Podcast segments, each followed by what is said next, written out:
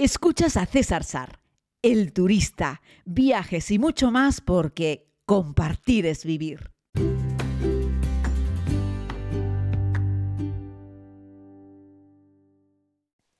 Saludos a todas y a todos, querida comunidad. Vamos con un nuevo podcast en este inicio de año 2023 y hoy quiero repasar esos conceptos básicos a la hora de comprar un billete de avión y de poder hacerte con una de esas magníficas ofertas que se encuentran de vez en cuando.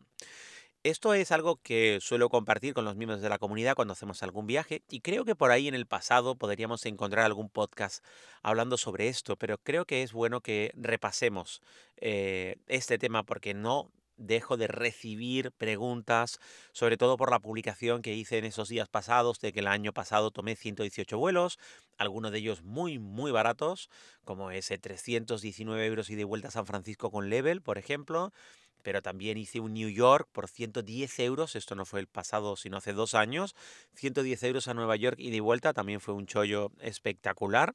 Ese sí fue con escalas, no fue directo, fue un, un Madrid-Zurich, Zurich-Montreal, eh, Montreal-Nueva York y regreso, todo 110 euros con Swissair, los tramos en, en, el continente americano con Air Canada y los tramos en Europa y transoceánicos con Swiss. Y bueno, la verdad es que Swiss es una aerolínea espectacular y poder ir con ellos, aunque sea en turista, en un vuelo transoceánico, ya te digo que es una auténtica pasada. Vamos a repasar los conceptos para poder comprar un billete de avión barato. Lo que les he contado en el reciente vídeo de YouTube, que si no estás suscrito te animo a que lo hagas, en el que hablaba un poco una review sobre Level, la aerolínea, y les contaba que todas las aerolíneas del mundo eh, te permiten suscribirte a sus newsletters, a sus noticias. La mayoría de las noticias que te envía una aerolínea van relacionadas con aprovecha este descuento, hemos sacado una nueva ruta, tenemos nuevos precios a, no sé, algún rincón del mundo, te animamos que viajes a este sitio, al otro. Pero entre todas esas ofertas habituales suele llegar alguna al año Depende de la aerolínea, claro, hay aerolíneas que no sacan muchas ofertas, pero depende de la aerolínea, yo qué sé, Ryanair o Wizz Air o EasyJet o Vueling o Em, yo qué sé, la propia Level o también Iberia, que no es low cost, pero también saca algunas ofertas interesantes. Te envían un email contándote que acaban de sacar 5.000 plazas o 100.000 plazas o todas las plazas que quieras durante una semana o para comprar antes del próximo jueves y para volar en, ahí tienes que leerte la letra pequeña, en cuáles son los periodos en los que aplica la oferta, que la oferta nunca aplica Navidad, Semana Santa, vacaciones de verano, no suele aplicar en esas fechas las ofertas, ¿vale? Pero con esos newsletters es donde tú recibes la información. La inmensa mayoría de la gente cuando entra en la página web de una aerolínea o cuando reservas un vuelo con una aerolínea suele haber dos casillas. Una en la que aceptas la política de privacidad, los términos y condiciones y otra en la que aceptas o no que ellos te incluyan en un fichero para enviarte publicidad. Bueno, yo siempre digo que sí, que quiero publicidad de la aerolínea. ¿Por qué? Porque cuando una aerolínea eh, estipula una estrategia de comunicación eh, para ofertar X número de billetes a un precio escandalosamente barato, lo que quieren es difusión. Lo que quieren es que gente como yo la vea y la comparta en Instagram y que a lo mejor tú la, la pilles o no, porque cuando tú ya llegas ya no quedan ofertas y entonces en vez de comprar un billete a 200 euros, acabas comprando un billete a 400 o a 600 que te sigue pareciendo barato, pero ya no son los 200 de la oferta, ¿verdad? ¿Quiere decir que no hay billetes de los 200 en la oferta? Sí que los hay. Por eso te digo que te suscribas, porque cuando arman esa estrategia, lo primero que hacen es comunicarlo. Lo cuelgan en la web y al colgarlo en la web envían un mailing a todos los suscriptores, a todos los que están en la newsletter. Sí, todavía funcionan las suscripciones a las páginas web y es lo que más te recomiendo. ¿Por qué? Porque cuando tú los sigues, lo segundo que te diría es síguelos en Instagram, en Facebook, en Twitter, en fin, la red social que tú utilices. Ahí lo van a contar también. Pero es cierto que si tú estás, yo que sé, en Instagram siguiendo a mil personas, de esas mil personas tienes, yo que sé, 10, 15 aerolíneas, a lo mejor en tus historias de Instagram ves a 50 o 100 amigos antes de ver la aerolínea. Y además puede ocurrir que con el algoritmo y Instagram directamente no te ofrezca las historias de la aerolínea aunque la estés siguiendo. Salvo que cada día te dediques a ir buscando en tu lista, puedes crear una lista en la que metas todas las aerolíneas y vas viendo lo que van contando las aerolíneas a ver si ahí pillas una oferta. Claro, me parece un curro importante para que una persona mm, normal, me refiero a normal que no viva viajando como yo, eh, se dedique a estar todo el día mirando esto. Es un trabajo, ¿no? La mejor forma es una newsletter. Y entonces ahí recibes el email. Recuerda que si usas Gmail, esto te entra en el apartado de comercial, ¿vale? Eh, y entonces que te vayas a tu pestaña de comercial o que le permitas a Gmail que determinados mails de, eh, por ejemplo, las aerolíneas, sí te entren en la bandeja principal. Entonces tú vas viendo, te van a entrar muchas cosas que no te interesan, pero de vez en cuando te va a caer una de estas ofertas espectaculares para que puedas comprar un billete de avión, como hice yo, a 319 euros y de vuelta Barcelona-San Francisco o 110 a Nueva York, o cuando estuve en Moldaria estuve por 50 euros ida y vuelta. Em, no sé, he volado con Ryanair La Palma, eh, Barcelona-La Palma por 2,98 euros con descuento residente, pero eran 6 euros Barcelona-La Palma eh, con Ryanair sin descuento residente, 6 euros. En fin, a lo largo de mi vida viajera he conseguido muchas ofertas muy buenas, pero no tengo un secreto, es decir, no tengo un beneficio superior a otros, eh, no hay una web en concreto en la que saca las ofertas, lo que hay es un seguimiento yo estoy suscrito a todas las newsletters de todas las aerolíneas y estoy suscrito eh, eh, y sigo a las principales aerolíneas que más me interesan las redes sociales y como además las miro con frecuencia, pues es cierto que el algoritmo de Instagram entiende que yo... Mm, quiero ver las historias de las aerolíneas y entonces a veces incluso antes que a los amigos, pues me salen las historias de las aerolíneas, pero también estoy suscrito a algunos mayoristas de viajes, etcétera, ¿no? Eh, a empresas de cruceros, por ejemplo, si quieres cruceros baratos, estás en el mes. ¿Eh? Un día, a lo mejor mañana podemos hacer un podcast de cruceros, sería interesante. Y hacer una entrevista también se me acaba de ocurrir a alguien relacionado con los cruceros, porque ahora en enero es el mes en el que los cruceros te sacan toda tu palestra y te dicen, tenemos grandes ofertas para que navegues con nosotros por el Mediterráneo en julio. Reserva ahora con un precio imbatible.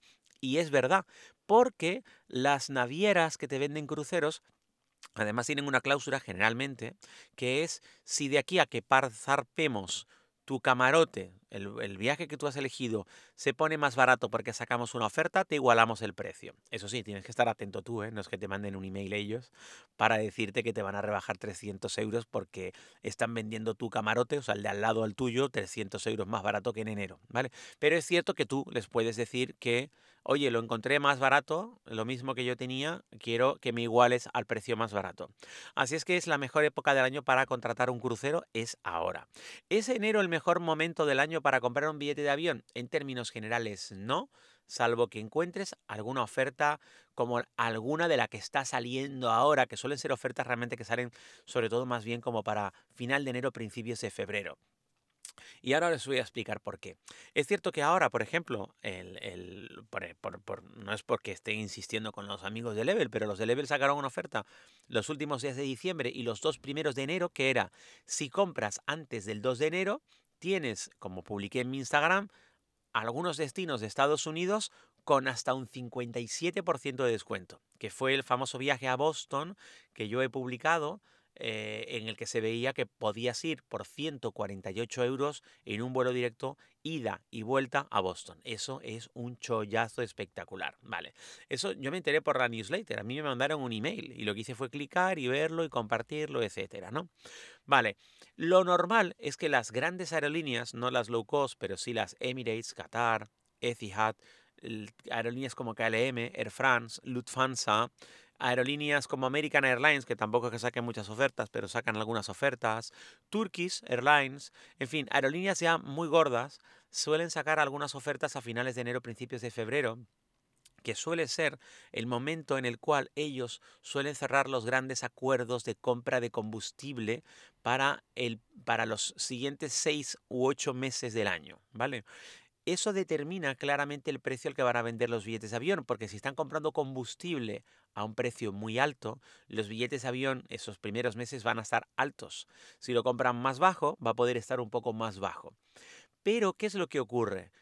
Y más dadas las circunstancias hoy en día, que hay un montón de aerolíneas que para poder llegar a esos grandes acuerdos de combustible necesitan tener dinero, cash. O sea, porque el combustible no te lo venden si no lo pagas. Entonces necesitan dinero, necesitan cash, necesitan liquidez. Entonces cogen y dicen, venga, pues vamos a hacer, que es algo que hacen, eh, si os fijáis, lo vais a poder ver si lo googleáis, ¿no? De repente miráis, dice, tenemos 100.000 plazas a todos nuestros destinos a un precio sorprendente con un descuento imbatible. Y es verdad, sacan 100.000 asientos con un X por ciento de descuento sobre la tarifa que ellos ya tienen estipulada, la que sea, pues un 25, un 30% de descuento, a veces un poco más, y sacan 100.000 plazas. Cuando venden esas 100.000 plazas y han capitalizado todo el dinero que necesitaban por cada una de las plazas, se termina la oferta o la tenían limitada, porque muchas veces esas ofertas no son por cinco días, son por las primeras 100.000 plazas, ¿vale? Cuando han vendido esas primeras 100.000 plazas, pues cierran la oferta, han capitalizado y ya pueden dedicarse ellos a usar el dinero para lo que, para lo que quieran, ¿vale? Eh, y tú has obtenido un buen precio de descuento en un billete comprado en febrero para volar a lo mejor en octubre, noviembre, diciembre de ese mismo año, pero lo has comprado con antelación. ¿Qué pasa cuando no hay oferta a principio de año? Y es enero, febrero, tú dices, es que me voy a comprar mi vuelito para agosto de este próximo año, de este mismo año, porque prefiero comprar con tiempo. Esto suele ser un error, como les he contado, los amigos de Skyscanner sacan todos los años un informe enorme, que casi nadie se lee, aunque hay algunos resúmenes, pero yo me lo leo entero el tocho, en el que en función de la experiencia que ellos tienen, porque Skyscanner ya sabéis son un metabuscador, ellos a priori, aunque ahora ya están vendiendo también algunos billetes de avión, ¿vale? Pero ellos a priori lo que te hacen es que te ponen en contacto con proveedores de venta de billetes de avión, las propias aerolíneas o terceros. ¿Qué pasa? Que tienen el mayor flujo de venta de billetes de avión del mundo. Por lo tanto, ellos tienen muchas estadísticas de a cuánto se está vendiendo un billete de avión. Y una de las estadísticas que sacan y que se repite a lo largo de los últimos años es que el mejor momento para comprar un billete de avión eh, de largo recorrido es entre seis y ocho semanas antes de la salida del vuelo. Fijaos, eso es un mes y medio, dos meses antes de la salida del vuelo, es decir, no seis o siete meses antes. Y esto tiene una razón clara. Las aerolíneas, cuando hacen su programación, depende, hay aerolíneas que sacan su programación en octubre, noviembre, diciembre, enero, febrero, ¿vale? Cuando sacan la programación para el año, ellos dicen, tengo un avión para volar, yo qué sé, eh, Madrid-Tokio, y lo tengo vacío, tengo mi fantástico, los de Iberia, ¿no? Tengo mi fantástico, aunque no está volando a Tokio, aunque dice que van a volar ahora. Bueno, da igual, tengo mi fantástico Airbus A350, los amigos de Iberia, con el que voy a volar a Ciudad de México, desde Madrid. Perfecto. Y Sanco lo tengo llenito y lo tengo programado eh, llenito me refiero eh, sin vender nada, o sea, lo tengo totalmente libre y saco el precio. Vale. Los primeros pasajeros que van a comprar un billete de avión para ese avión eh, lo estarán comprando al precio al que la aerolínea le encantaría vender todo el avión. Es decir, el ratio más óptimo de beneficio posible que la aerolínea cree que puede sacar de ese vuelo. Porque la aerolínea no tiene ni idea de a cuánto lo va a vender. Porque al final, o sea, cuánto dinero le va a sacar al vuelo. Lo que sí sabe la aerolínea es que en función de sus costes y del combustible, etcétera, ellos necesitan que su línea de rentabilidad esté en un punto determinado. Llamémoslo X empieza a vender todos los billetes de avión a un precio alto porque ellos quieren ganar 3X, 4X, 5X, cuanto más mejor, lógicamente. Los primeros en pagar billete de avión suelen pagar un billete de avión caro, muy caro, generalmente. ¿eh? Alguna aerolínea tiene la estrategia de sacar los primeros un poco más barato para animar a la gente a comprar, pero va.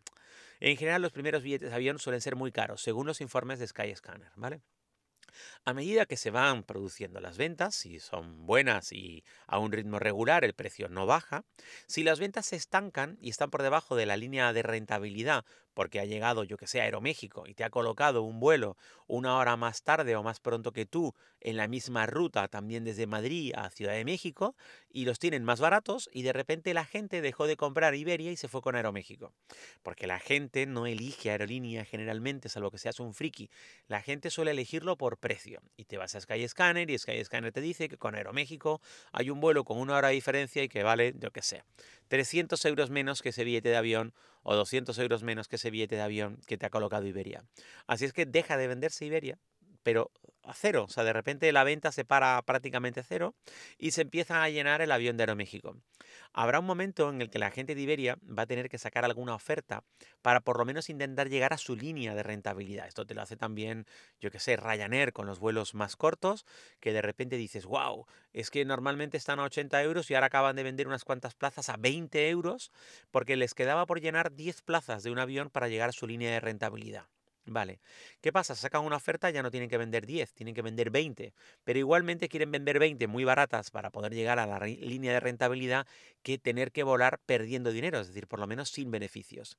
¿Qué ocurre en todas las aerolíneas cuando consiguen rebasar esa línea de rentabilidad? Es decir, cuando despegar ese avión ya les da beneficios. ¿Qué pasa con el resto de asientos que no han vendido? Lo que va a ocurrir ahí es que el precio se dispara. Ahí es cuando te puedes encontrar que si alguna vez has comprado un billete de avión de hoy para pasado mañana, te darás cuenta que el último minuto que había en los años 70, 80, tan famoso que decía compra el último minuto que es más barato, eso ya prácticamente no existe. Y no existe porque si ese avión ya alcanzó su línea de rentabilidad, los 10 o 20 asientos que le quedan prefieren llevarlos vacíos que mal pagados. ¿Por qué? Porque es gente con peso y no quieren meter más peso en el avión porque el peso es dinero y hoy en día el, los bultos también es tiempo. 10 personas más embarcando, desembarcando para la operatividad. Así es que esos 10 asientos sí los tienen a la venta, pero los tienen a la venta a un precio altísimo. Si ese vuelo con Ryanair, por ejemplo, costaba 80 de media la mayoría de los asientos, aunque algunos consiguieron un precio de 20 para rellenar lo que les faltaba, y tú eres de los últimos en comprar y el avión ya es rentable, a lo mejor tu asiento vale 200. ¿No te has dado cuenta que alguna vez entras en un vuelo de Ryanair y ves que un billete de avión vale 200 y pico euros en un, yo qué sé, Madrid-París y tú dices, pero ¿cómo puede ser este precio Ryanair? Bueno, porque ese avión ya va casi lleno, ese avión ya está en su línea de rentabilidad y a partir de ahí cada asiento que vende va a querer pagar esos otros que tuvo que vender a 20 euros para llegar a su línea de rentabilidad. Y entonces, si con ese vuelo iban a ganar un 5, un 10%, van a intentar ganar con ese vuelo un 30, un 40, en base a esos últimos asientos de último minuto que están vendiendo con un avión que ya es rentable. Si el avión continuase sin ser rentable, esos últimos asientos los intentarían seguir vendiendo muy barato porque prefieren perder menos que perder más a la hora de despegar ese avión. Espero haber sido claro con respecto a esto. El resumen es largo recorrido entre 6 y 8 semanas antes. Comprar billetes de avión es mejor suscribirte a la newsletter de las aerolíneas. Si cuando vas a comprar un billete de avión ves que ya está exageradamente caro, es que ese avión ya está lleno. De hecho, es una buena forma de saber si quedan muchas plazas o no. Eh, ay, mi, vuelo para pasado mañana, mm, no sé si va lleno. Bueno, si ya no te lo ofrece la aerolínea, es que lo llenó. Eh, si te lo ofrece a unos precios escandalosos, tú lo compraste a 100 y está vendiendo ahora billetes a 400, es que ese avión ya está prácticamente lleno. Y cuando tú te subas dirás, ay, pues quedaban 10 plazas, sí, sí, las estaban vendiendo a 400 y pico pavos y ya nadie las compró, nadie las, nadie estuvo dispuesto a pagar ese dinero por esas plazas y ellos prefieren volar con 10 asientos vacíos eh, que con 10 asientos mm, de oferta para no tener que despegar peso. Por eso, las, algunas aerolíneas low cost te cobran tanto por la maleta porque eso es tiempo y el tiempo es dinero y porque además eso es peso y el peso es dinero, entonces te venden las maletas a precio de oro y sobre todo te están vendiendo las trolley de cabina antes que el equipaje de bodega, porque el trolley de cabina lo empujas tú con tu manita hasta el avión y lo metes tú en el avión. Sin embargo, el equipaje de cabina requiere un mostrador de facturación para meter en bodega, etc. Por eso hay aerolíneas low cost, como por ejemplo Ryanair, que no utilizan la bodega del avión para transportar nada, como les he contado en algún otro podcast. No les interesa llevar carga. Sin embargo, hay otras mm, aerolíneas, por ejemplo Iberia, y sobre todo en los vuelos de largo recorrido, que lo que de verdad está pagando ese vuelo es la carga que llevan más que los pasajeros y les interesa muchísimo mover carga porque a eso le sacan mucha pasta y hay tantas relaciones comerciales entre empresas españolas y empresas en América Latina o empresas españolas que tienen también intereses en América Latina que mover mercancía en la bodega de los aviones es una necesidad para ellos y las aerolíneas que se mueven entre estos puntos, pues aprovechan para llenar sus bodegas y ahí hacer un buen negocio. Ya les digo, ya les digo que hay aerolíneas que en algunos tramos ganan más dinero con la carga que con el pasaje, o sea, es más rentable por kilo, por decirlo, mm, por explicarlo como por peso, es más rentable un kilo de carga que un kilo de pasajero a la hora de a la hora de llevarlo, ¿no? Y, y eso, básicamente era lo que les quería contar con respecto a cómo comprar billetes de avión barato. Y, eh, ya termino porque llevo 19 minutos 40, eso es una locura de podcast. Y luego lo que les digo siempre, eh, cuando tú ves la oferta, saca la tarjeta y cómpralo. Si esperas dos horas, desaparece la oferta. Si esperas dos horas, el precio sube. Eh, no puedes esperar dos horas para comprar una oferta que te acaba de llegar te llega, la lees, clicas, la encuentras, la tienes, la puedes pagar, te interesa pagarla, te gusta la fecha, te gusta el destino, lo compras. Si vas a ir acompañado, ya le dirás a tu pareja cuando regrese eh, que has comprado un billete de avión para iros a Boston por 149 euros y de vuelta, por ejemplo. Un abrazo muy grande, comunidad. Nos escuchamos mañana y disculpa que haya sido tan largo si has llegado hasta aquí. Es porque realmente te interesa. Y si a ti te interesa, yo continuaré compartiendo estos contenidos. Porque compartir es vivir.